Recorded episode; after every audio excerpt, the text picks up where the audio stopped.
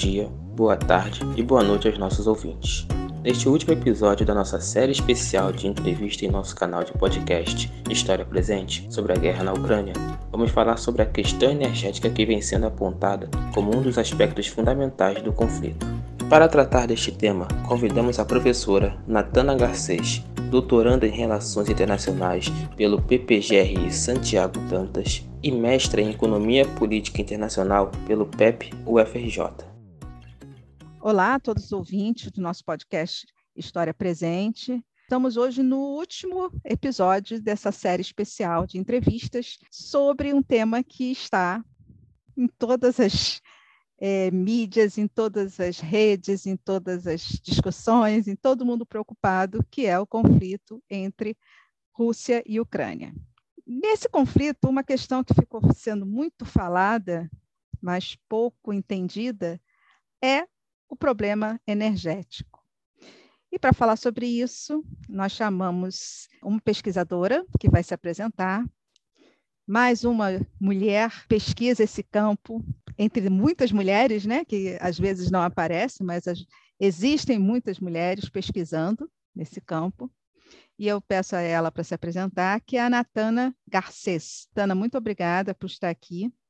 Eu agradeço muito você esclarecer esse tema, que eu acho que talvez seja o tema mais crucial nesse conflito, que é essa questão energética. Então, eu vou pedir para você se apresentar para todos. Depois eu vou começar fazendo aquelas dúvidas que todos nós temos, que não entendemos desse conflito. Boa noite, Jaqueline. Boa noite aos ouvintes. É, primeiro, agradecer a oportunidade de estar está participando aqui do podcast, né? É, e ainda mais falando num tema bastante sensível para a economia mundial, para a geopolítica mundial, e que está razoavelmente nos noticiários nos últimos dias, né? Dado, dado o que vem acontecendo. É, como você bem falou, eu sou a Natana Garcês, é, eu sou formada em Relações Internacionais pelo UFRJ, Desde lá, eu já participava de um grupo de pesquisa em política internacional e política voltada para os assuntos do Cáucaso.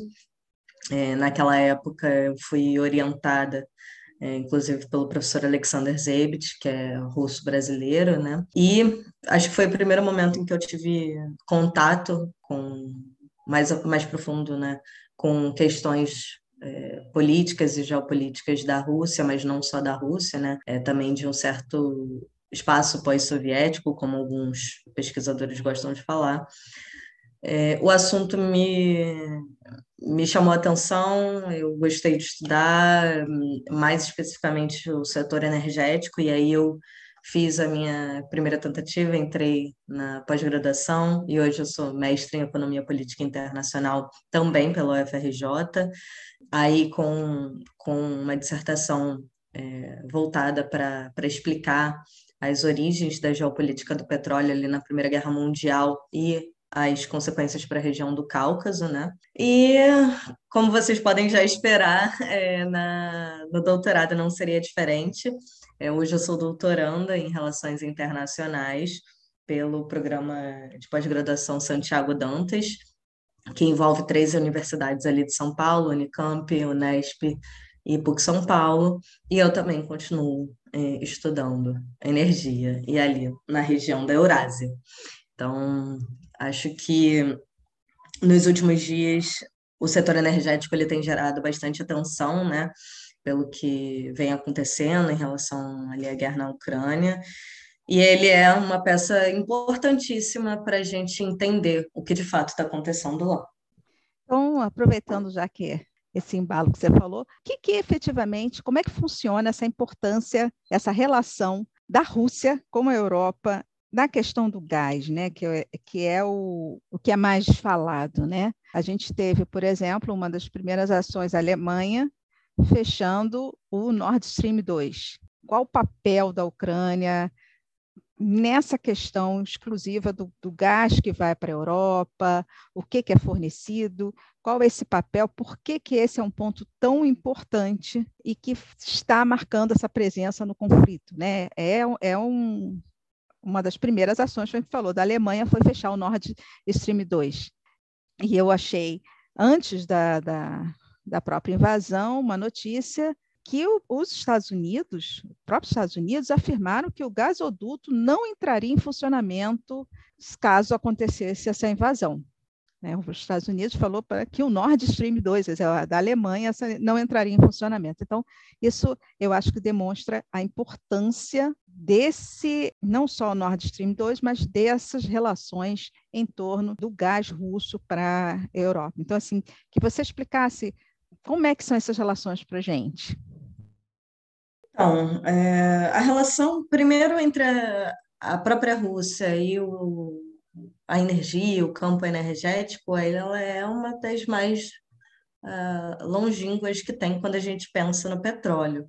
É, vale lembrar que uma das primeiras um, descobertas é, em relação ao petróleo acontece ali na região do Cáucaso, ainda no século XIX, né? Então, você tem ali na região do Cáucaso, onde era naquele momento parte do Império, parte de alguns impérios, na verdade, mas também muito parte do Império Russo.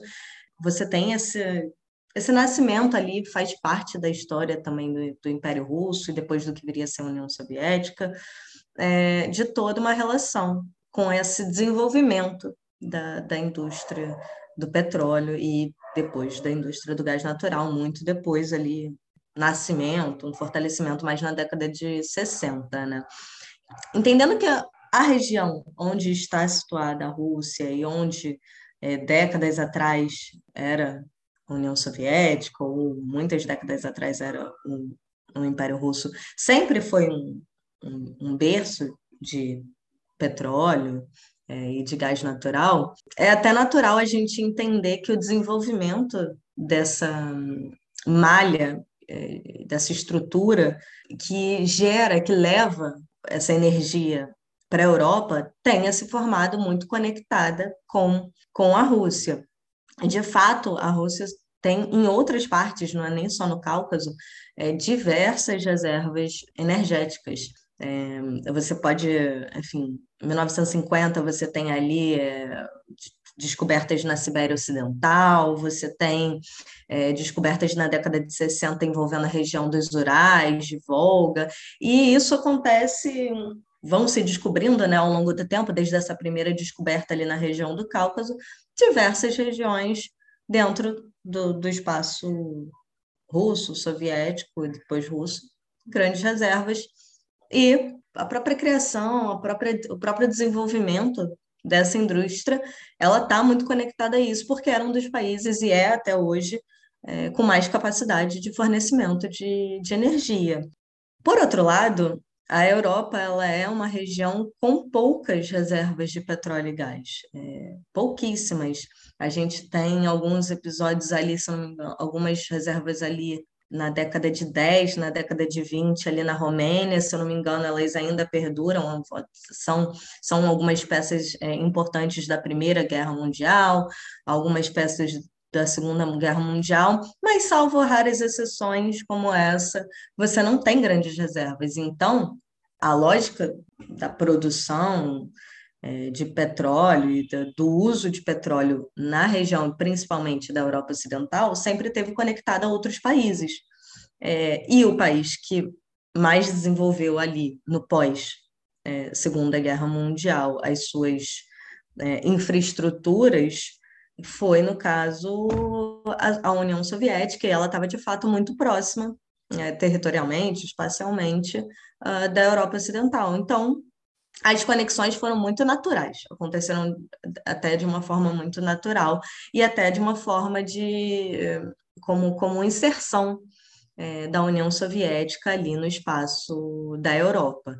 E fato é que ela se manteve essa inserção por longas décadas. Essa dependência europeia ela perdurou, ela perdura até hoje, ao ponto de que você tem no nível do gás natural a Europa Ocidental dependendo de 40% das exportações, da, em termos de exportação, né, do gás natural, gás natural russo. Para além do gás natural russo, você ainda tem uma dependência média de 30% de tudo que a Europa demanda em termos de petróleo, também vindo da Rússia, vindo de gasodutos e vindo de oleodutos. Então a gente tem uma situação hoje em que a, a Europa ela é muito dependente, toda essa infraestrutura ela perpassa não só a Rússia, mas ela perpassa espaços que são considerados né, pós-soviéticos, que são estados independentes que nasceram ou reviveram né, após ali o fim, a dissolução da União Soviética, mas sempre, é, ou quase sempre, chegam e têm as suas terminações nessa malha, né, nessa infraestrutura, chegando na Rússia. Então, a Rússia ela acaba tendo um poder é, muito, muito específico, muito, muito grande em relação ao fornecimento de energia para a União Europeia, né, para a Europa, né, e até para a Europa de forma geral, porque ela é quem tem esse poder de se você precisa de muita energia, ela pode te dar. Mas ela tem nas suas mãos, né, uma chavinha que ela pode muito bem utilizar isso de outras formas, como, por exemplo, fechar as torneiras. E isso já foi feito algumas vezes, principalmente aqui, me recordo, em relação até à Ucrânia, já no, no século XXI. E a Ucrânia, nesse espaço, né, nessa nesse mapa que a gente está tentando construir e entender, ela é uma região em que ela tem muitos gasodutos e ela tem oleodutos que vão em direção ao, à Europa, né? E ela é muito utilizada como uma das malhas, como um dos espaços de transferência desse petróleo, desse, desse gás natural russo. É, e por isso ela tem, ela, ela dentro do aspecto energético, ela é um ponto-chave para a Rússia. É interessante para a Rússia manter uma, uma certa influência. E aí eu não estou falando nem dos aspectos de fato históricos, culturais e territoriais. Estou falando muito do, do aspecto até mais econômico mesmo, porque ela tem em sua em seu território diversos gasodutos e oleodutos que, que saem da Rússia e chegam na Europa. Então, economicamente, ela é muito importante ter influência sobre a, a Ucrânia é fundamental para a manutenção de parte da sua economia, parte do seu maior, o seu setor mais parrudo, né? mais, mais forte dentro da economia russa, que é o setor energético. Uh, aí acho que você comentou sobre como a Nord Stream 2 ela entra nisso tudo, né? A gente tem nos últimos cinco anos, é, talvez, talvez um pouco mais, se não falha a memória, a criação é, do projeto e posterior criação de joint ventures que investiram nesse projeto e a sua construção, né? Que é a construção do Nord Stream o Nord Stream 1 ele está finalizado, operando, ele está levando cerca de 55 bilhões de metros cúbicos de gás natural da Rússia para a Europa, ali pela, pela Alemanha. E a gente tinha, é, na sua finalização ali no último ano, o Nord Stream 2, que é esse gasoduto mais falado. Ele é um projeto que é de uma joint venture, que até envolve outra, ou envolvia, né, até duas semanas atrás, é, diversas petroleiras europeias, mas também e tinha bastante investimento das petroleiras que envolvem né, o setor de gasoduto, de, o setor de, de gás natural é, da Rússia. E ela estava em fase final de, de construção. Ela foi finalizada no ano passado e ela só precisava passar por questões de regulamentação, para não me confundir aqui. E aí você teria dobrado aqueles, aqueles 55 bilhões de metros cúbicos chegando na, na Europa. Isso significaria cerca de 10% a mais no nível de dependência de petróleo é, e de gás natural, no caso, mais de gás natural, né, é, da Europa em relação à, à Rússia ela saltaria de 40% no nível de gás natural para 50%. Isso é muito grande, você teria metade do, do gás natural, que é o mais utilizado durante o inverno europeu, vindo diretamente da Rússia. Isso aumentaria muito mais a influência da Rússia na região ali da Europa Ocidental.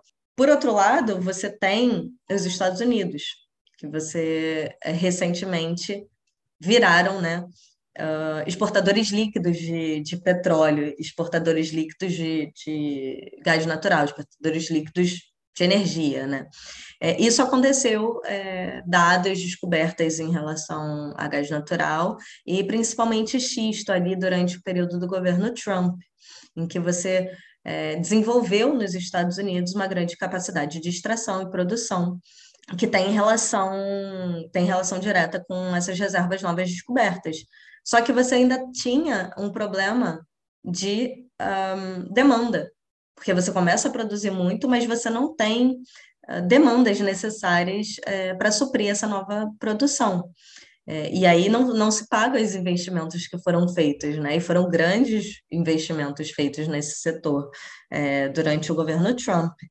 É, nesse sentido, o, Nord Stream 2 diminuiria ainda mais as possibilidades de, de comércio no setor energético de um dos maiores parceiros é, comerciais dos Estados Unidos, que é a União Europeia. Então, a gente está contextualizando o que está acontecendo ali, é, onde você tem tensões dentro do setor energético, estão acontecendo, é, até para além do que a gente pensa da Ucrânia, né? É, e talvez a Ucrânia ela esteja situada como um ponto focal de estopim é, de um conflito é, que tenha relação e que possibilite, como vem possibilitando, os Estados Unidos terem uma estratégia mais agressiva é, em relação ao campo energético russo. E, obviamente, não, não apenas eles, é, mas você tem uma pressão dos Estados Unidos em relação aos seus parceiros é, estratégicos, né? Que, enfim, a gente está falando mais da Europa Ocidental mesmo, da União Europeia, para fazerem uma opção para além, né, para sair, para diminuir a sua, sua dependência da, da Rússia no campo energético. Mas diminuindo essa dependência da Rússia, você abre claramente um espaço que os Estados Unidos podem, podem suprir. Então, é mais ou menos isso o que vem acontecendo no meio, no meio desse conflito, ou talvez num outro nível do conflito, né? É, um nível de disputas mais é, do sistema internacional. Nesse caso, assim, é, a gente costuma escutar que o gás russo sai mais barato para a Europa. Saindo o gás russo, entrando esse gás que, que é né, o interesse dos Estados Unidos aumentar o GNL para a Europa, em termos de custo, como é que ficaria isso? É, porque, assim, é até pela proximidade, né? A gente tem a Rússia ali perto, né? Os Estados Unidos ele tem um, tem um outro deslocamento. Tem uma outra questão também, que você falou do xisto, eu não sei se eu estou enganada, mas o xisto tem uma questão com o meio ambiente importante. Houve um investimento grande na produção de xisto nos Estados Unidos, mas isso tem afetado algumas regiões do próprio Estados Unidos. Tem regiões ali que estão com problemas sérios de meio ambiente.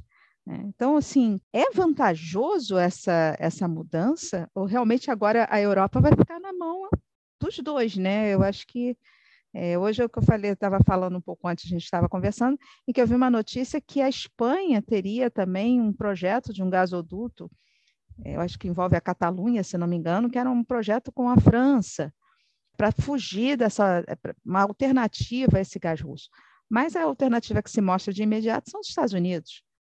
Será que isso realmente é viável, dadas essas circunstâncias? É uma questão que você falou, quer dizer, a gente quando fala, talvez as pessoas pensem assim, ah, é uma questão econômica, mas não é só econômica, porque isso é uma pressão política. Então, você vê o seguinte, a Alemanha acabou se envolvendo também, de certa maneira, mais até pela questão energética, mas, ao mesmo tempo, ela fala assim, não, as sanções a gente deixa o setor energético de fora das sanções, perceber quanto que é importante esse aspecto, mesmo nesse conflito. É realmente, como é que é essa relação aí? Será que esse gás russo é mais barato realmente? É, você falar um pouquinho sobre isso. Vou tentar aqui resumir, mas é, quando a gente fala, é porque quando a gente fala sobre energia, é, é um é um mar, assim, um mar de possibilidades do que a gente pode abordar. Por que o gás russo é considerado mais barato, né? Primeiro, ele é considerado mais barato porque já existe uma malha, uma infraestrutura inteira de, de uma logística inteira construída, é, seja do upstream ao, ao downstream, né? Então, você tem uma logística de extração, você tem uma logística de, de produção, refino, e toda uma logística também de transporte é, já construída. E aí estou falando principalmente mesmo dos oleodutos e do, dos gasodutos, que é, é, os são os principais investimentos e são as, as principais infraestruturas é, feitas pela Rússia é, nos últimos anos, né? É interessante até comparar, acho que você falou no, no início, que os Estados Unidos, eles até realmente exportaram mais é, gás natural liquefeito, né, é, para a União, para a Europa no, no último ano, do que em comparação com, com a Rússia, né? Isso é um fato até relativamente plausível, porque a Rússia ela exporta muito via gasoduto e oleoduto, enquanto para os Estados Unidos fazerem exportações para a União Europeia, ou para até para a Europa, né, saindo um pouco da União Europeia, eles têm que atravessar um oceano inteiro. E o modo mais factível de você fazer isso hoje em dia é justamente pelo GNL, que você pode fazer tornar ele líquido, né? Você faz esse transporte via navios e aí você chega em portos com toda uma estrutura de regasificação do, do GNL. Só que isso custa, isso, isso tem uma demanda uma demanda maior ah, de financeira, né? Isso gera um custo adicional no processo. Por mais que o GNL seja considerado hoje uh, o gás natural menos poluente. Então, é um interesse até da, da União Europeia, que é a região que uma das regiões que mais investem em, em energias consideradas limpas, né? É de fato uma, um interesse da União Europeia você ter é, uma exportação maior de GNL por isso. No entanto, os custos eles acabam sendo uma barreira, uma barreira própria econômica para você fazer uma transição, um processo desse tão rápido, é, caso fosse do interesse, como hoje parece ser, né, do, do abandono do, ou diminuição drástica da dependência russa, é, da dependência europeia ao, à energia russa, né? Então a gente é, de cara assim encontra esse fator. O gás, o gás e o petróleo, eles são os da Rússia, eles são de fato mais baratos. Você tem um, um tempo de trânsito menor, então você tem uma capacidade de num inverno mais mais rigoroso, você ter é, um país com grandes reservas, né, rapidamente fazendo essa essa transferência de gás natural ali para a região. E isso, em última medida, afeta muito a segurança energética desses países. É, e aí a gente até pode focar mais, de fato, na Alemanha, que, enfim, é a economia forte né, da, da União Europeia e que muitas vezes mantém economicamente o bloco, enfim, tenta manter enquanto tenta se manter uma pujança econômica dentro do bloco ou, minimamente, impedir crises, né? Então, ela é muito dependente, a, a, a, principalmente a Alemanha, ela é muito dependente desses fluxos que existem hoje, e existia, sim, uma certa reticência é, em você adotar modelos mais caros, mesmo que uh, relativamente mais, mais limpos, né? E aí, falando de opções, né, caso a União Europeia tivesse essa decisão ou mantenha essa decisão realmente, é, você também tem uma opção muito interessante que seria até no próprio continente africano. Você tem, você tem até alguns, é, algumas malhas né, de uma infraestrutura de gasoduto e oleoduto é, já saindo da Europa e ligando com, se ligando com alguns países europeus. No entanto, é, ela também enfrenta enfrenta limitações igual o cenário norte-americano, porque você precisaria fazer grandes investimentos no continente africano para aumentar a produção do continente africano e não, não é nem tanto a produção, porque você tem sete países ali africanos na, na OPEP, né? Mas você tem pouquíssima infraestrutura de transportes dessa energia. É, você tem algumas ali, principalmente nos países do norte, né, africano. A Argélia talvez tenha tem essa maior parte dessas infraestruturas. A Nigéria é um outro país que tem muito interesse na construção dessa infraestrutura, mas o que falta é investimento. O investimento ele tem sempre atrelado a, a Rússia, prioritariamente a Rússia, apesar de você ter, por exemplo, a Total Energies ou a própria BP com alguns projetos no, no continente africano. Então, de forma geral, você tem um cenário onde você tem, de um lado, uma toda a infraestrutura formada, bem estabelecida, com relações comerciais bem estabelecidas, e de todos os outros possíveis lados, você tem limitações é, claras que acabam gerando um aumento do preço. Então, você chega no momento do conflito em que os Estados Unidos fizeram né, as suas é, autossanções, vão deixar de comercializar no setor energético com a Rússia, que talvez seja de um país as sanções, autossanções mais graves né, que ocorreram, até porque a Rússia era a terceira maior exportadora de petróleo para os Estados Unidos, né, nesse processo até de, muitas vezes, importar esse petróleo cru, fazer o refino e vender mais caro para outros países. Né? Então, os Estados Unidos abdicam disso é, em ordem estratégica, também por questões políticas, mas por questões é, muito relacionadas à geopolítica da energia, né? Conseguir uma demanda ainda maior que eles têm hoje, compradores é, em larga escala. Só que isso acaba até afetando a sua própria economia. Ah, os preços de petróleo nas, nas bombas né, de petróleo, de, de, de gasolina, diesel, nas bombas, chegaram a níveis recordes dentro dos, do próprios Estados Unidos, e ele foi, de fato, como você falou, obrigado a, ir, a recorrer é, a outros países em busca do complemento né, dessa, dessa energia que eles estão abdicando, que é a, a, as importações que eles faziam da Rússia. E aí eles vão atrás é, do Irã, e eles vão atrás é, de estabelecer algum tipo de relação comercial novamente com a Venezuela. É, no Irã, até onde eu vi nos últimos dias um, as conversas dentro do campo nuclear, né? Elas foram paradas, paralisadas, então você não conseguiu avanço quase nenhum dentro dentro desse campo, e no setor, uh, na, nas relações com, com a Venezuela, onde você talvez tenha tido mais avanços.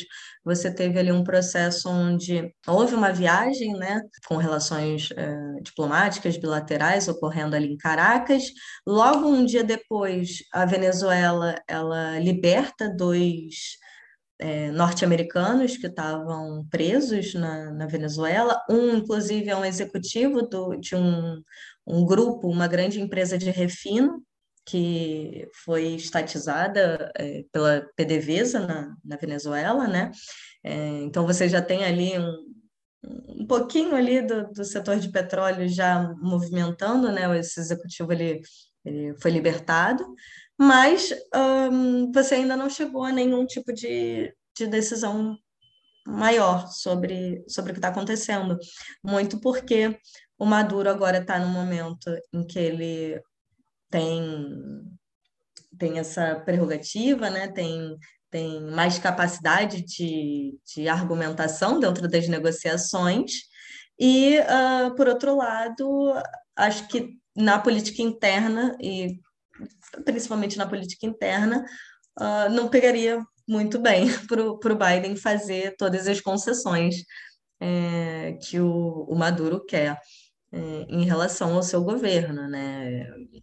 E aí a gente está falando de reconhecimento do governo Maduro como governo legítimo, da finalização da maioria das sanções econômicas que existem hoje, né, que são impostas pelos Estados Unidos, né? Então, você está ali caminhando num, num espaço muito complicado, se equilibrando realmente numa corda bamba sobre o que fazer, porque o, o fato é, é que as bombas nos Estados Unidos já encareceram. E o, o governo, o governo norte-americano ele precisa fazer alguma coisa logo sobre, sobre isso, né? Existe alguma outra alternativa além dessa da, da, região? Porque também a Arábia Saudita não negociou com, com os Estados Unidos, né? Como, ele, como eles queriam. É, existiria outra, outras alternativas, além da Venezuela, além do Irã, além da Arábia Saudita, nesse caso dos Estados Unidos, por que, que eu até eu estou perguntando isso? Até porque você é, dos termos que eu queria que você explicasse, porque nem é, alguns são muito específicos da área de, de RI, né, de, de, estratégia, e muitas vezes a gente não entende.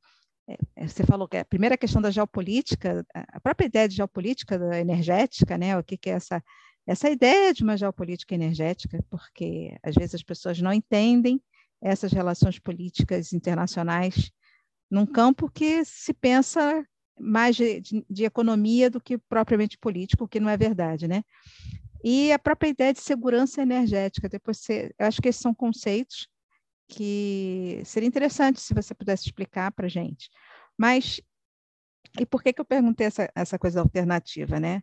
Caso, eu estava pensando aqui, se o Brasil entra nessa alternativa também ou não, embora a gente saiba que praticamente o Brasil quase está doando o petróleo brasileiro para os Estados Unidos, mas em que medida ele, ele consegue é, substituir isso? Eu acho um pouco complicado, né? Eu acho que, eu não sei se não é uma área que eu conheço. Então, assim, existe uma alternativa caso esse, essa negociação com a Venezuela, porque você disse, o Biden tem também vários problemas, né? Com a própria questão da Ucrânia, teve já na época do Trump aquele, aquela coisa com o filho do, do Biden, que teve uma, tinha uma relação justamente com uma empresa ucraniana de, de petróleo. Existe alternativa? Seria o Brasil uma alternativa? Seria o continente africano uma alternativa? Ou isso vai levar a que se sente numa mesa e fale assim, vamos conversar, porque a situação não está muito favorável isso. E depois você explicar um pouquinho isso. O que, que seria essa segurança energética? E eu acho que esse, isso que eu falei do, do, petróleo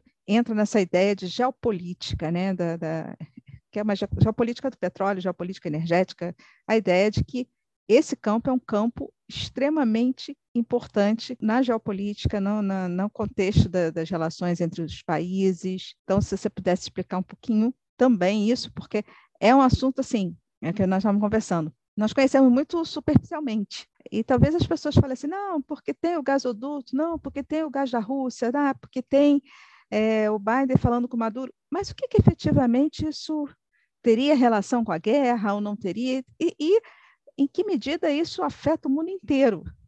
Porque aqui no Brasil a gente vê o preço da gasolina indo lá para cima. Então, o que, como é que é? Isso é um assunto que afeta o mundo inteiro. Passo para você esse monte de dúvidas. Alternativas. Uh, primeiro falar do Brasil. Uh, dadas as últimas incursões dos, do, dos últimos anos e as últimas decisões políticas que residem é, muito nos processos que aconteceram desde 2013, a gente de fato já tem vendido boa parte da nossa capacidade de refino e, e, não só refino, mas até extração a gente tem abandonado os nossos ativos, né? E esses ativos eles estão sendo cooptados por forças um, econômicas externas, estrangeiras. No entanto, existe uma grande diferença de produção é, entre nós, entre o Brasil né, e a Venezuela, ou Arábia Saudita, ou Rússia, por exemplo, é, e mesmo da Venezuela para esses, um, esses dois estados que eu, que eu falei depois. Então, eu não vejo o Brasil como uma alternativa viável para suprir essa essa toda, pelo menos toda essa capacidade de, de importação que os Estados Unidos vão vir a ter. Até porque é uma, é uma questão, de fato, muito mais voltada para o ideal, para as perspectivas, é, perspectivas de exportação. Hoje, os Estados Unidos eles produzem muita, muita energia para até com capacidade de exportação. O interesse deles é, é de fato conseguir essa, esse petróleo bruto, né, para fazer o processo de refino. E aí eu imagino que as primeiras tentativas tenham sido é, Irã e Venezuela, porque eles já imaginam que a necessidade é grande, maior do que países com grandes reservas até costumam ter. É, e aí eu estou falando do Brasil, aqui na América do Sul, uh, e mesmo países que são da OPEP, como os países africanos, uh, talvez encontre-se uh, essa dificuldade por falta de investimentos, por falta do, do, de ter um setor energético mais pungente, né? Você tem muitas reservas, mas você não tem é, tanta capacidade de, de produção assim para suprir as necessidades norte-americanas para esse refino. Agora, é, é visível que os países eles estão se movimentando para para tentar suprir essas necessidades. A gente pode ver, foi hoje o primeiro-ministro Boris Johnson da, da, do Reino Unido, né? Ele estava na Arábia Saudita, se não me engano, e aí estava tem até, enfim, alguns extratos de conversas sobre é, petróleo e gás natural. É assim, é natural que todos os países agora estejam observando o que está acontecendo, até porque a semana passada a gente teve um, uma escalada dos preços, dada a insegurança né, quanto ao fornecimento muito grande. E isso acaba já gerando agora uma pressão inflacionária, que aí vai ser uma pressão inflacionária mundial. Eu citei os Estados Unidos, mas a gente já viu a pressão inflacionária aqui no Brasil também. A gente já está sentindo no bolso, né? E como eu posso linkar isso com uma explicação sobre segurança energética e geopolítica da energia, né? Geopolítica do petróleo, mas eh, dá até para alargar é, o tema, falar sobre energia de modo geral. Um, energia, de forma bem simplista, né, é o que acaba movendo a nossa, movendo o mundo, né, movendo a nossa economia, é, movendo até nossas relações é, sociais. É, hoje, quase tudo que a gente toca, você tem tudo que a gente toca, na verdade, né? Se a gente for recorrer à física, é, a gente tem um pouquinho de energia empregado ali, né? É, mas voltando assim para para o assunto mais voltado para o campo de relações internacionais, né? Porque física me assusta. É, para a gente, enfim, andar de ônibus, a gente toca energia. Para eu estar tá aqui conversando com você, a gente usa, utiliza energia. Uh, para você estar tá no Twitter, utiliza energia. Enfim, qualquer coisa hoje que a gente possa pensar, você tem um pouquinho de energia. Produção de roupas, tudo. Então, o que muito se diz sobre um, segurança energética? Entendendo que você, para viver, necessita é, dessa utilização energética, é, você, enquanto país, não pode correr o risco de que sua economia pare.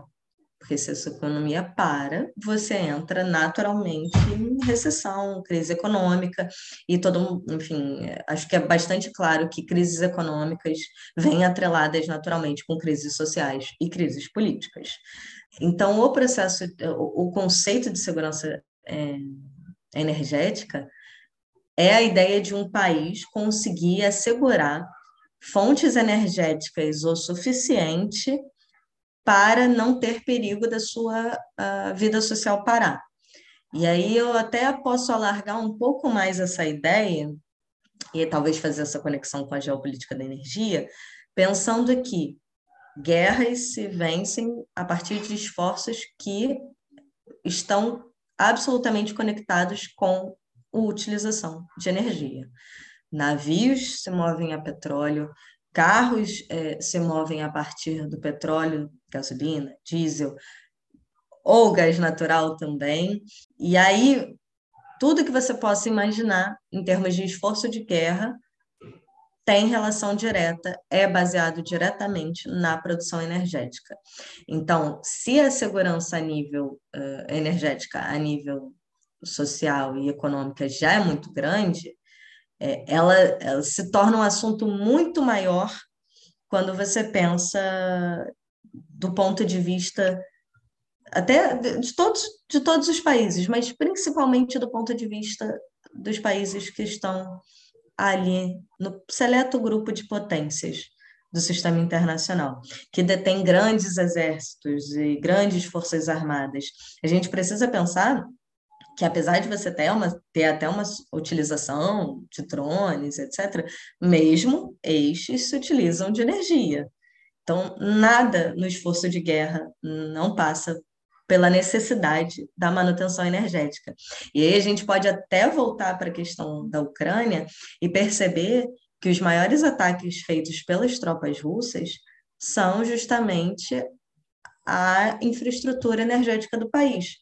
É, porque é, dentro da estratégia né, militar, se você impede a utilização de energia, você impede um exército inteiro de continuar é, a guerra. E é isso que está, de certa forma, até acontecendo é, ali na Rússia. Você tem tentativa de cooptar é, todas as plantas nucleares, é, de, de tomar controle é, dos maiores setores energéticos do país. Então, a geopolítica da energia, ela se conecta muito com essa ideia de garantir a segurança energética nesses três pontos, para a vida social, para a vida econômica e para questões militares. E aí a gente pode pensar assim, se a gente tem um mundo que precisa sempre de energia e onde você só sobe dentro do sistema internacional, dentro da, das hierarquias, né? Você só rompe essas hierarquias e sobe enquanto país dentro desses, né, dessa, dessa escadinha do sistema internacional, que é a hierarquia do sistema, se você tem acesso garantido, se você tem essa segurança energética garantida. E aí o que o que acontece no, no mapa mundi, né? Regiões com muita energia passam a ser de interesse de, de controle, de influência das grandes potências. E aí você explica basicamente todas as guerras do Oriente Médio. É, e não só do Oriente Médio, mas a gente pode estar falando agora da, da Ucrânia também, que tem toda essa relação com a energia. Também é um espaço com muita energia. Qualquer espaço com muita energia vai se tornar interesse de forças externas. É, muito porque a gente vive, por exemplo, o Brasil tem suas fontes energéticas. Mas isso não significa, por exemplo, que todos tenham, que foi o caso que eu falei da Europa. A Europa não tem esse esse acesso. E é muito diferente você ter também acesso a hidrelétricas ou acesso a petróleo e gás natural, porque petróleo e gás natural sim são importantes para movimentação militar. São mais importantes do que a própria outra, outras próprias fontes de energia. Então não é não é nem só uma questão da geopolítica de energia como, né, porque a gente poderia fazer essa busca por países com grandes hum, grandes fontes renováveis, é, poderia ser essa questão. Não, mas é muito especificamente voltada para hoje, né, onde petróleo e gás natural são algumas das fontes mais são as fontes mais utilizadas, né? Tem, tem o carvão também, que é muito utilizado, mas são as duas fontes mais utilizadas do mundo, principalmente no âmbito militar. Então, você tem é, é realmente um tabuleiro de xadrez onde é, os países com mais forças com mais poder, tentam ter influência, no mínimo influência, e no máximo, né, fazer uh, ocupações e controles e, e, golpes de Estado, influenciam golpes de Estado em outras regiões inteiras com grandes uh, reservas dessa, dessa energia. Então, assim, não estou tentando fazer uma explicação formal acadêmica, estou tentando eh, realmente que, que vocês entendam né, até que ponto chega uh, essa necessidade de petróleo e gás e até onde essa geopolítica da, da energia, essa geopolítica do petróleo, em última instância, ela acaba atingindo assuntos que muitas vezes a gente nem, nem de cara faz essa ligação direta, né? que são, por exemplo, guerra do Afeganistão, guerra do Iraque, conflito agora no, na Ucrânia. Né? É, estava aqui pensando, quer dizer, essa questão energética, que não é o petróleo nem o gás, mas quando a gente pensa na própria Bolívia, o lítio, que virou um, um, uma fonte energética importantíssima né, para o mundo, porque o lítio está em tudo que é semicondutor, né, na, na indústria eletrônica, tem várias coisas, e muito do golpe, por exemplo, que teve naquela com, com, com Evo Morales, contra o Evo Morales, tinha o aspecto, tanto é que assim, saiu Evo Morales, entrou, a primeira coisa que fez foi vamos voltar a, a, as empresas para as mãos que estavam antes ali, né, com, com ao alcance dos Estados Unidos. Isso aí é uma coisa que poucas pessoas pensam, às vezes até aqui no Brasil também, quando as pessoas falam é, em 2016 você teve o golpe, aquela coisa toda, tinha relação ao pré-sal, ainda que seja a diferença, aquilo tudo. Sem sombra de dúvidas, a gente pensa também no Oriente Médio, em outros espaços, e essa questão energética ela é, é muito, muito importante, e às vezes eu penso que pouco é trazida à tona como sendo uma chave dessas relações. Né? Não à toa você tem uma diplomacia muitas vezes em torno disso daí. Historicamente, quando a gente pega essas, esses conflitos que vêm do, do início do século XX, né, que você vai para cá e você começa a entender de certa maneira alguns desses conflitos. Há uma coisa que eu também gostaria se você pudesse falar é que eu, eu li também que a China e a Rússia é, construíram gasodutos a partir de 2014 2014 e a partir de 2020 um desses gasodutos está funcionando. E isso seria uma saída para o Kremlin, né, para o governo russo, de alternativa a essa venda, é, ou melhor, essa, essa vamos dizer assim, não se parou de vender, né, mas essa diminuição desse comércio diante da, da, das sanções, etc. e tal o que, que assim essa relação China e Rússia que a gente sabe que tem sido falada que está sendo construída tal né a rota da seda da Rússia essa relação energética também com a China ela tem crescido ela é ela tem esse potencial é, primeiro, assim, eu achei brilhante a sua, a sua menção aos processos aqui na América do Sul, né? Durante a minha dissertação que eu, eu defendi em 2020, né? É, eu estava conversando com o meu orientador, né, que é o José Luiz Fiore, da, da UFRJ, e, e uma, uma das uh, conversas que a gente teve que me marcou muito foi porque minha, minha dissertação é voltada para o Cáucaso, né, na Eurásia, ali, um outro espaço.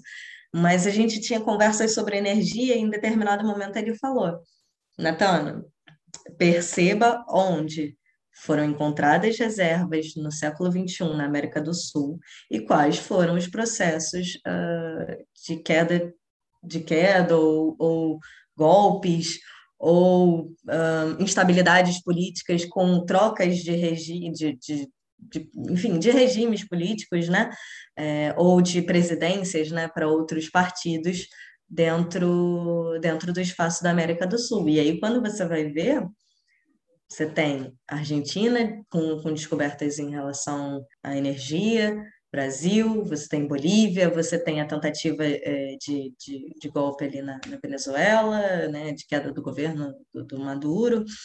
Se não me engano, tem, tem outra, mas eu não vou lembrar agora. Mas, enfim, de forma geral, você aponta, você consegue apontar exatamente onde tiveram uh, essas crises, né, essas fraturas uh, político-sociais, nos, exatamente nos lugares onde você tem grandes descobertas de, de petróleo e de gás natural na América do Sul. E a exceção do Canadá, que é parceiro comercial de longa data, é, em toda a América você tem, você tem esse, esse tipo de processos no, nas últimas duas décadas, né?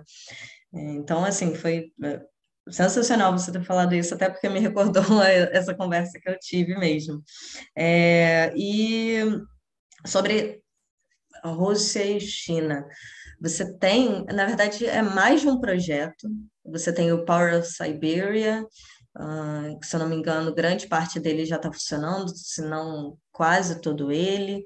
É, você tem outros uh, gasodutos e oleodutos uh, que foram investimentos da, das principais estatais chinesas, junto com as principais empresas de, de petróleo e gás da Rússia, né? E isso é, é perceptível também é, no nível de exportações russas, que já acontece, e de certa forma nem de agora não, é a partir de 2010. Para você ter uma noção, eu tenho dados de 2010 a 2017. Em 2010, você teve exportação de 200 milhões de barris de petróleo por dia, petróleo bruto, né, da Rússia para a China. E a partir de 2010, você alcançou um nível em 2017 de mais de um bilhão de barris de petróleo é, exportados é, para a China, dire diretamente da Rússia por dia. Então, já é um processo que está acontecendo há algum tempo, ainda durante os auspícios do BRICS, né? da, da iniciativa do, do BRICS. Mas é um, é um fato que até perpassa essa, essa iniciativa, porque a China ela vem com crescimentos econômicos, né? um crescimento econômico estável, é, dos países que está sempre crescendo todo ano, e a sua demanda por energia cresce junto, naturalmente, com o seu desenvolvimento econômico. Quanto mais da população chinesa é, sai é, das camadas mais pobres e alcança é, camadas de desenvolvimento econômico onde elas conseguem fazer consumo, onde você tem acesso, não, não só pela via do consumo, mas acesso a, a, a, bens sociais, né? É, você tem instalação de infraestruturas, higiene, etc, etc, você acaba naturalmente tendo um aumento da demanda dentro do país. É o que está acontecendo na China. E a China não tem, é, ao contrário de outros países que a gente já citou, grandes reservas é, de petróleo e de gás natural. Então, ela precisa recorrer muitas vezes a outros países. É nessa linha em que é criada a Belt and Road Initiative, que é, como a gente chama, Iniciativa Cinturão e Rota, ali em 2013. E aí, os primeiros investimentos uh, são em diversos setores, uh, em diversos países africanos no setor de energia, então, você tem desenvolvimento ali de muita energia, e para além disso, você tem essa, ali, pelas relações sino-russas, né? Um recrudescimento, um investimento muito maior, é, de fato, nessa, nessa construção de gasodutos e oleodutos, para você ter regiões que antes não eram é, atingidas por essa infraestrutura dentro da China, começando a receber diretamente esse petróleo, esse gás natural, e fazendo esse processo, enfim, é, de refino e, e, e de uso, de, utilização da energia. Quando chega nesse momento que a gente está falando sobre a crise, a gente tem um momento em que os Estados Unidos fazem grandes autossanções e fazem sanções também, né? É, cortam as relações é, no campo energético com a Rússia. E você teve autossanções de petroleiras uh, da Europa Ocidental. Algumas até do, do, que a gente chamou em algum momento da década da, do século passado de sete irmãs, né? É, que é a BP, a Shell, a Total, tá? mas a Total fez bem, bem menos autossanções do que as duas que eu citei. E aí você tem outras, é, outras petroleiras relativamente importantes, como, por exemplo, a Equinor também, que é a norueguesa. Essas uh, empresas de petróleo e gás natural, elas decidiram sair das joint ventures que elas estavam, vender as suas ações eh, em diversos empreendimentos que eram empreendimentos de energia, muitas vezes eram gasodutos, oleodutos e outras vezes eram investimentos em grandes reservas, né, para extração de petróleo e gás natural na Rússia. Então eram projetos ali é, com relações com, com a Rússia. Apesar de ser autossanção e você ainda ter um comércio sendo realizado, isso gera um impacto, porque muitas vezes você tira 25% das ações, né? Você coloca 25% das ações de uma empresa numa bolsa. Imagina o que isso passa para o mercado, né? É, enfim, você vai ter uma possível quebradeira geral caso isso fosse feito ao mesmo tempo. Então, isso tem um, um impacto, sim, para, o setor energético russo, apesar de ser muito longe do impacto que seria, por exemplo, você cortar de vez é, essa, essa comercialização. Então, mas ele é um impacto sensível, ele podia levar a uma crise dessa, dessas maiores empresas russas. É, eu estou falando da Rosneft, estou falando da Gazprom, estou falando da Transeft, Transeft, eu acho, é, que é o nome, que é uma de infraestrutura de de gasodutos e oleodutos também. Então, enfim, você te, tinha essa possibilidade de acontecer isso, só que o governo russo ele se preparou razoavelmente. Como é que ele se preparou? Primeiro, é, ele durante vários dias fechou as suas bolsas, a sua bolsa de valores, a bolsa de valores de Moscou. Então, ele impediu que isso acontecesse em larga escala é, e gerasse uma, uma quebradeira né, nessas empresas. Ele está providenciando comprar ele mesmo parte dessa, dessas ações, né? É, para impedir. Muitas vezes as ações são de estatais, então ele está tentando fazer acordos com essas empresas estrangeiras para comprar diretamente. Quando é uma empresa privada, ele provavelmente vai tentar injetar dinheiro né, nessa empresa. E falando do aspecto do comércio exterior, da política externa, ele tem sim se voltado para a China. E a China ela aparece como uma possível compradora é, de petróleo russo para os próximos anos.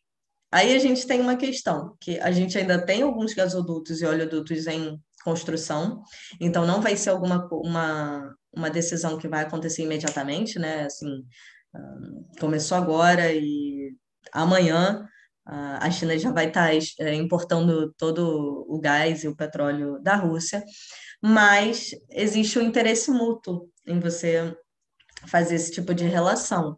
O interesse russo é justamente impedir uma crise no seu maior setor da economia, e o interesse chinês é você conseguir um, preços interessantes num país que é próximo, faz fronteira é, em diversos espaços, né? ali é, com o seu, com, com o seu espaço chinês, é, e que é alinhar, razoavelmente alinhado no projeto político uh, de contestação do sistema internacional que eles têm, né? A China tem esse interesse, os, uh, a Rússia tem esse interesse, e os Estados Unidos, eles, uh, nesse momento, se encontram com uma certa, eu diria, fragilidade, é, porque acredito que eles esperavam que houvesse uma decisão da União Europeia maior em relação às sanções ao setor energético russo, que não vieram. E não vieram é, por pragmatismo europeu. Eles não vão abandonar sua segurança energética é, em detrimento do alinhamento total com os Estados Unidos. E eu acho que, dentro do ponto de vista europeu, isso é, é o natural a ser feito, é uma questão pragmática de fato. É, mas, uh, enfim, você está num momento aqui onde, no campo, no campo da energia, você está até com dificuldade de, de saber um pouco qual, o, quais serão as consequências da, da guerra na, na Ucrânia, né? É, nos últimos dias, a gente, no, no, último dia principalmente, a gente já viu um processo de queda na, dos preços na, na, na, bolsa, né?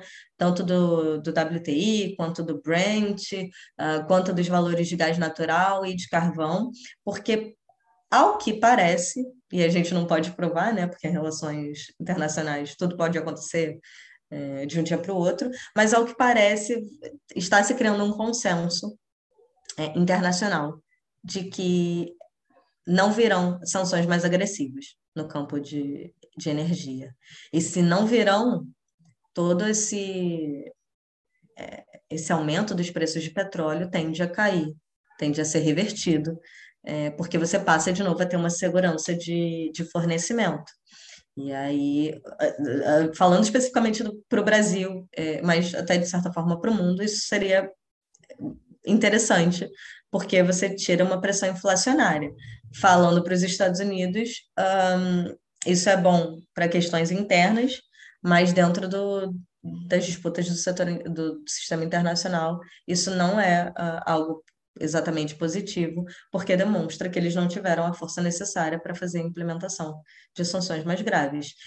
Para a Rússia, uh, é interessante porque você vai passar por momentos de crise, você tá, teve a economia russa atacada por diversas sanções, mas o setor de petróleo ele ainda está fazendo comércio, ainda está é, bombeando gás natural, bombeando petróleo até a, a Europa, e você tem um possível outro comprador, né, grande comprador que é a China, é, e por sua vez, a China talvez saia como a maior vencedora do conflito.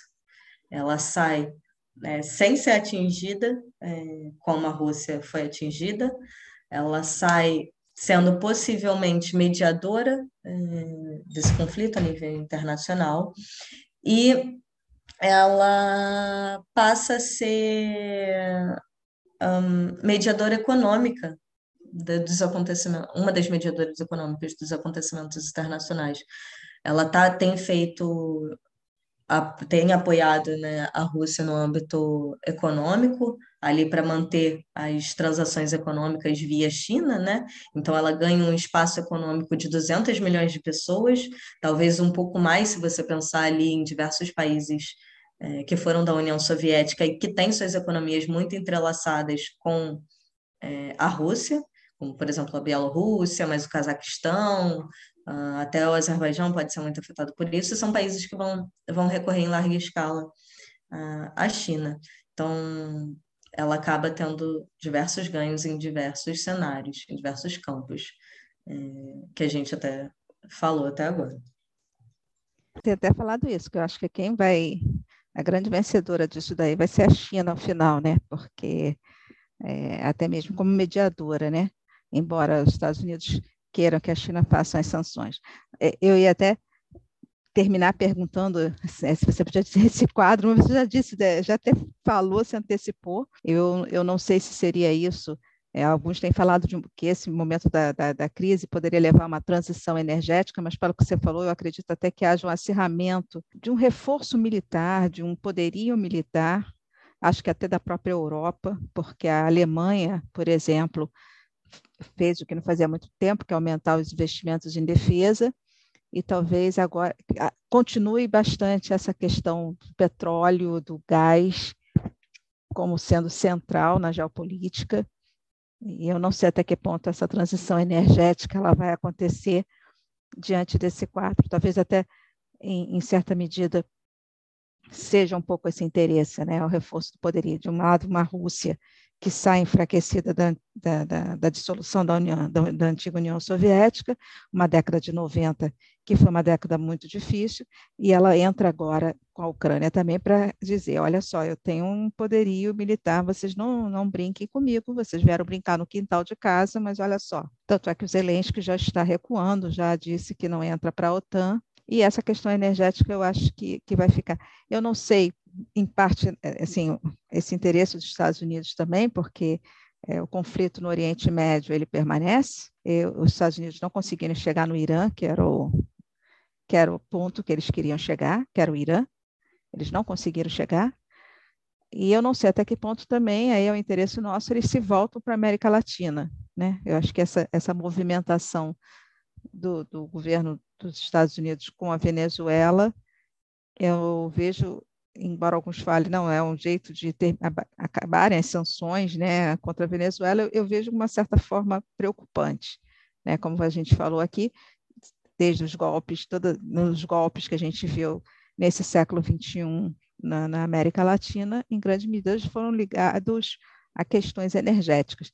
Então, eu não, não sei se a gente fica mais preocupado aqui ou não. Né? Então, assim, eu não sei se eu falei besteira em relação a isso, né?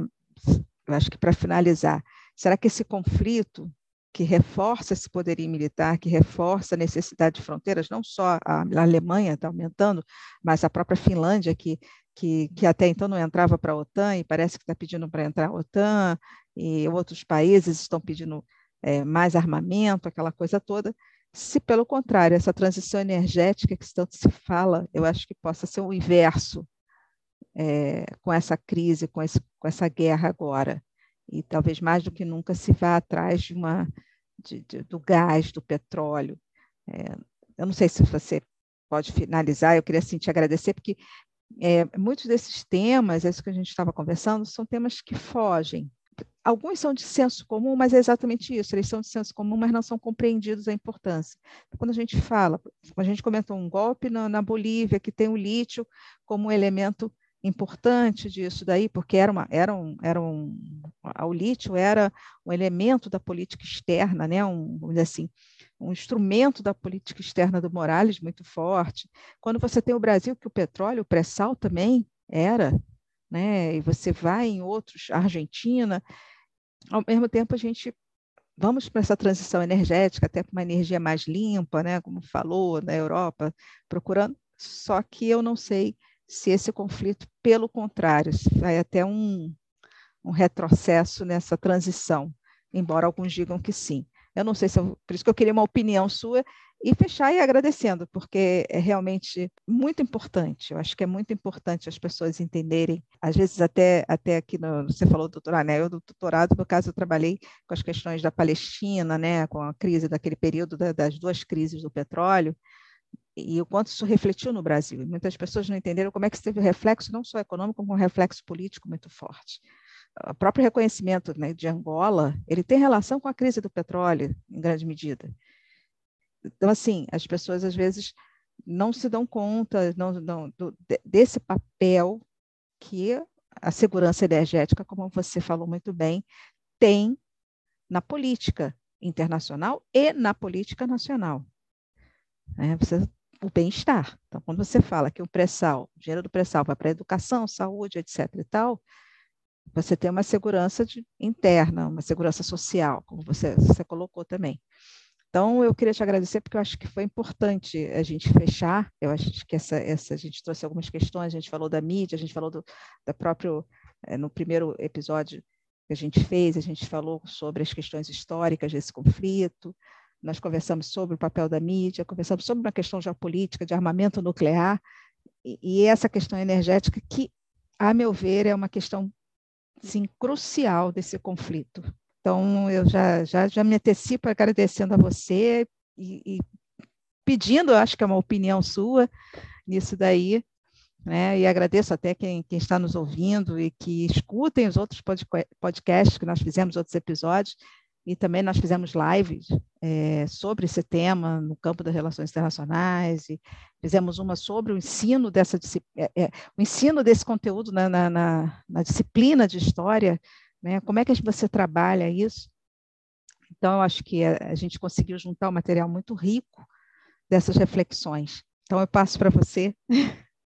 Eu acredito que talvez não vá a guerra em si ela não vai influenciar tanto quanto parece.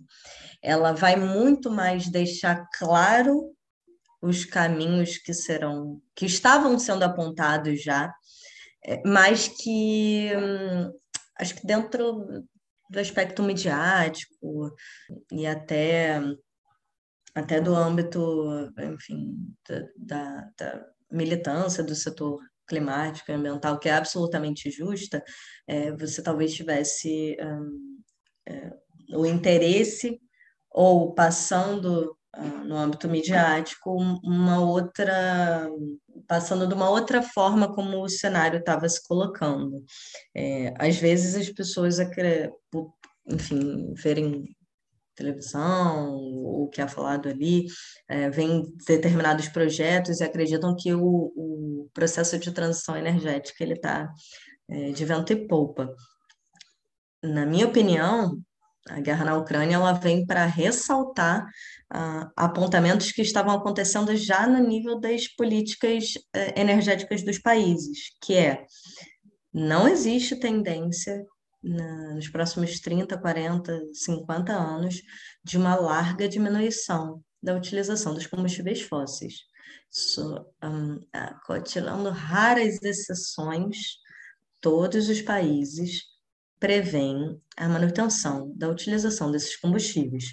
O que tem acontecido é o gás natural e a própria energia nuclear têm sido cada vez mais consideradas energias de transição dentro de um processo lento de transição energética, é, por serem consideradas menos poluentes do que o carvão, do que o petróleo. Então, a maioria das políticas energéticas que eu tenho acesso, é, eu, te, eu enfim, já estudei, já fiz artigos sobre a política energética russa, é, já dei uma olhada na situação brasileira, em alguns países é, europeus, e os Estados Unidos, um, e até alguns é, do continente africano também, principalmente os que têm bastante é, reservas de petróleo e gás. A maioria deles é, observa e tem interesse na manutenção da, da, da, produção e dessa demanda. Isso significa que não vai ter é, nenhum benefício nos próximos 30, 40, 50 anos? Não é exatamente isso. A ideia é você diminuir um pouco, mas pouco mesmo, a produção e demanda de petróleo, aumentar bastante a de gás natural e é, algumas vezes a, a, de energia nuclear, né, para países que têm essa capacidade, como por exemplo até a Alemanha é, ou o Reino Unido, é, e aumentar muito a energia, as energias renováveis. A questão é que as energias renováveis elas partem muitas vezes do quase zero. É, da, de uma produção muito limitada ainda. Então, qualquer aumento, ele é colocado dentro das, das políticas energéticas como 30%, 40%, 100% de, de aumento da capacidade produtora. Mas isso, dentro do, do, do aspecto real, do cenário real, é pouco ainda para o que, que pode vir. E isso tem algumas, algumas causalidades, né? Tem, dá para se explicar por alguns motivos. O primeiro é, hoje a gente tem a maioria dessas energias como sendo intermitentes, as maiores energias mais renováveis são consideradas intermitentes, que são sazonais, né? Energia eólica, energia solar, elas não estão aí o dia inteiro. É, não é que nem o petróleo, que é só você perfurar, só, né? Mas assim, você perfura, a reserva está ali e você vai tirar a qualquer hora, a qualquer momento, até você esgotá-la, né? É, não é o caso da eólica e da solar. A gente não tem 24 horas por dia de sol no Brasil, por exemplo.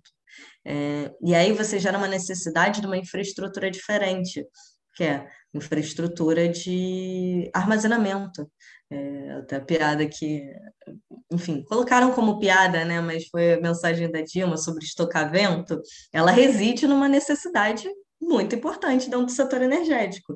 Se você quer fazer um, um processo de, é, eita, de transição energética real, você tem que criar um, é, tecnologias para outras fontes de, ener de energia possíveis, como hidrogênio verde, talvez forças maremotriz, uh, expandir sua malha, uh, sua, sua, energia nuclear, apesar dela, né, enfim, ter, ter suas questões ali no, no que tange a é, segurança né, das populações, os perigos.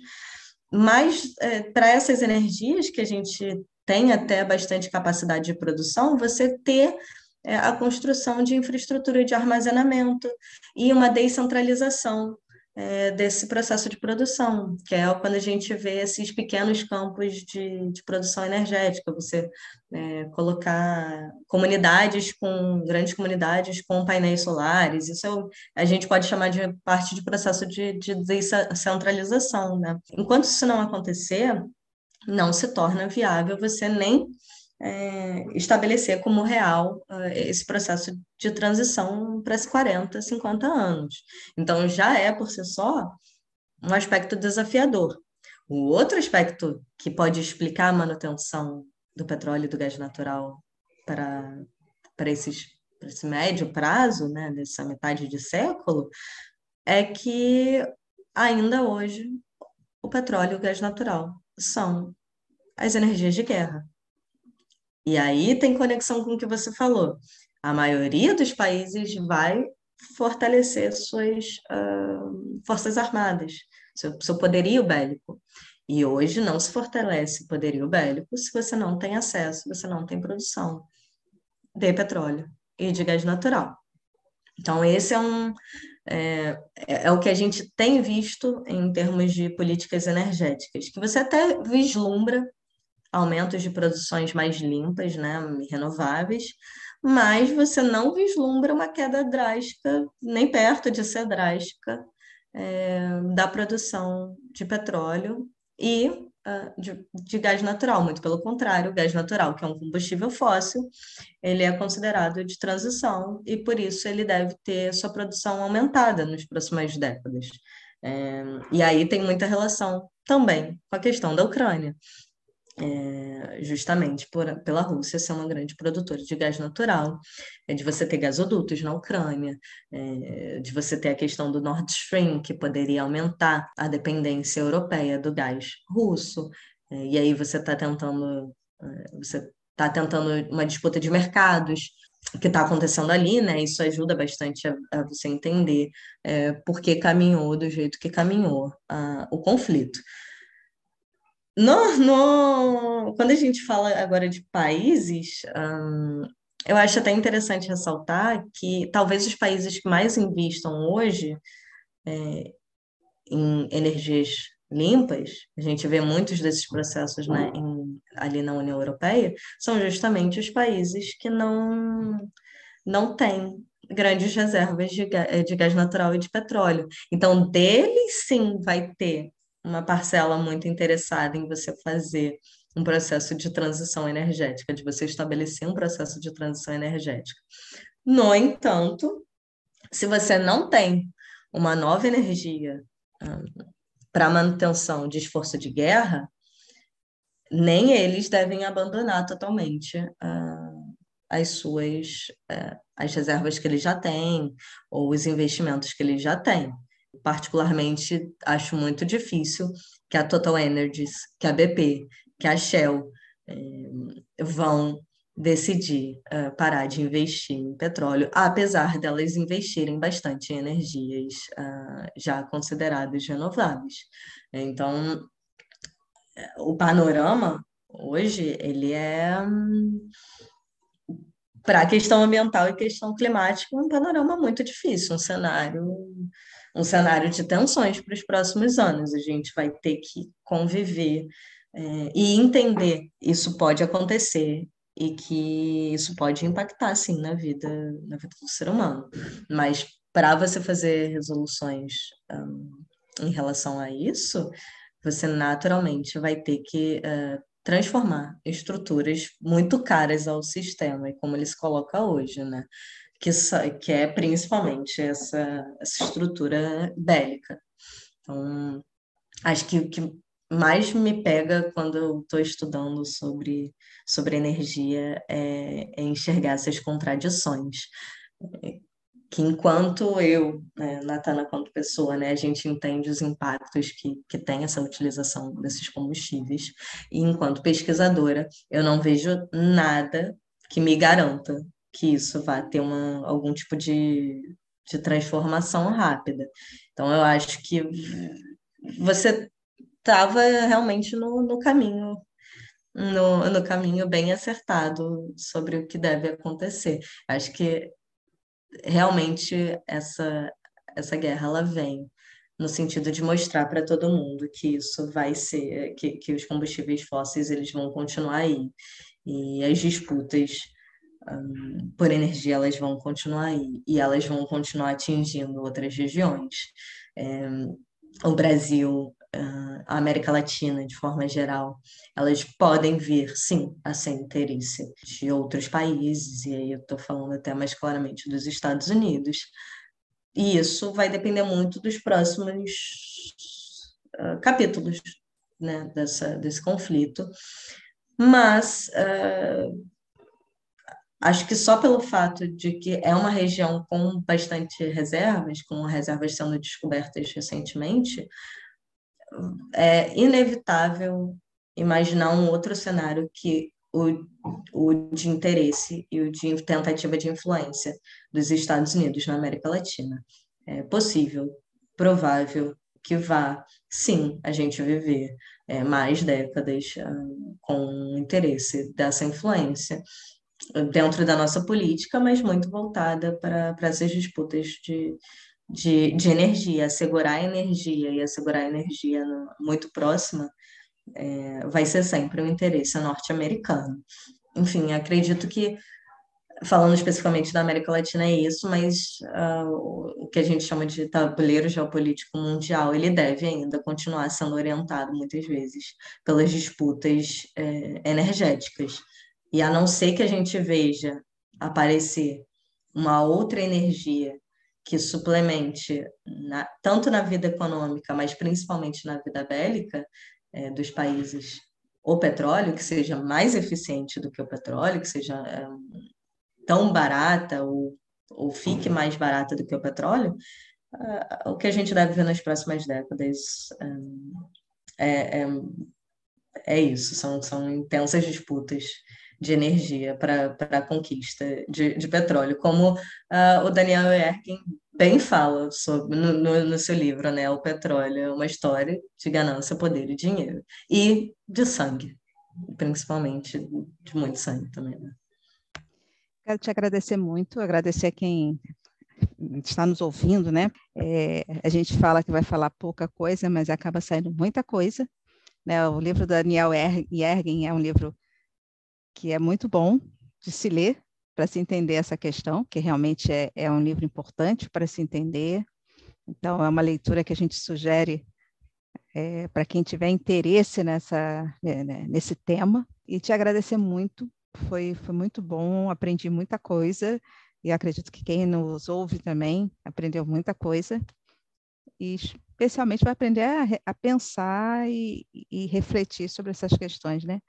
E você tocou pontos importantes, por isso que eu falei da transição energética, porque às vezes há um certo discurso, né, um pouco idealizado de que as coisas vão mudar, e infelizmente existe uma, uma, uma realidade, é, vou usar o termo porque é isso mesmo, uma realidade bélica, de poder, e ela tem um peso muito importante nisso daí. Então, acho que as pessoas até, para lutarem por essa mudança, elas precisam entender. Você só consegue mudar se você tem. Então, agradeço muito. É, espero que a gente volte a conversar sobre outros momentos, que eu acho que isso é importante. E é isso. Se você quiser falar alguma coisa, e a gente só finaliza aqui.